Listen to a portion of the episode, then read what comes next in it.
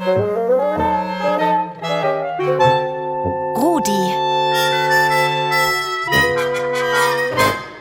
Der rasende Radiohund. Ein Hobbyhorse ist halt so ein Steckenpferd. Manche denken, es ist halt kein Sport, aber in Finnland gibt es schon Meisterschaften. Kinder, Damen, Herren und Welpen. Das ist Paola aus der Astrid Lindgren Volksschule im 6. Wiener Gemeindebezirk. Wir unterhalten uns gerade über sportliche Aktivitäten, die man machen könnte, wenn man Sport machen wollen würde. Hm, wobei der Kater und ich ernsthaft überlegen, etwas für unser Wohlbefinden zu tun. Dummerweise ist es sehr schwierig, eine körperliche Betätigung zu finden, die wir beide mögen. Wir sind gegen Skifahren, Laufen, Klettern, Schwimmen und der Kater gegen alle Ballsportarten. Also, äh, was ist dieses Hobbyhorsing, von dem du sprichst, Paola? Man springt so mit einem Pferd, also mit einem Steckenpferd und so.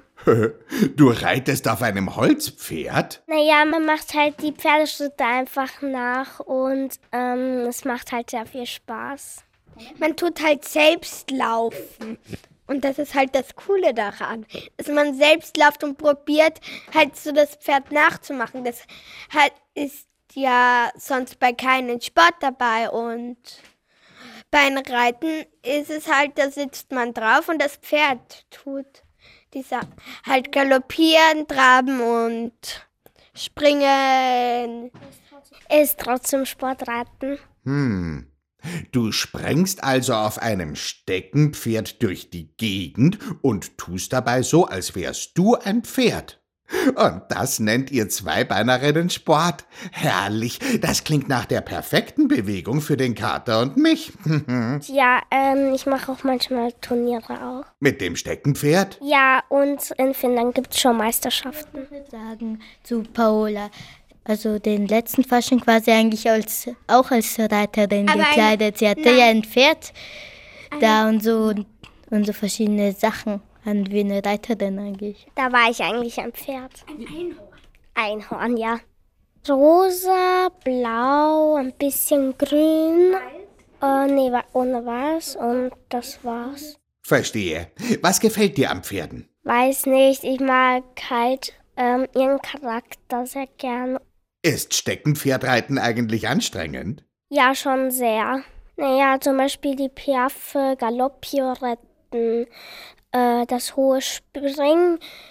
Der Weltrekord beim Springen ist 2,47 Zentimeter, also 247 Zentimeter. Oh, daran habe ich noch gar nicht gedacht. Da hast du ja gar kein Pferd mit langen Beinen, sondern dann musst du herumspringen. Ja, ich springe auch gern mit dem King. Wer ist der King? Das ist mein Hobbyhaus und den Prinz mache ich mit ihm eigentlich sehr oft Dressur. Was bedeutet Dressur? Dressur sind zum Beispiel solche Piaffen, da ähm, man hebt ein Bein und dann halt das andere. Also, ja, ich kann es dir später zeigen. Hm, bitte jetzt gleich zeigen. Aha, verstehe. Du stampfst abwechselnd mit den Beinen. Und wie lange musst du das machen? Ähm, kommt drauf an, wenn man sagt zum Beispiel jetzt sechs Piaffen oder so, dann macht man das halt auch. Ja, und was passiert dann? Manchmal kommt eine Galopppirouette, manchmal macht man auch einfach eine Choreografie. Eigentlich so lange wie das Lied oder wenn man äh, halt nicht mehr kann, dann unter das Lied irgendwo.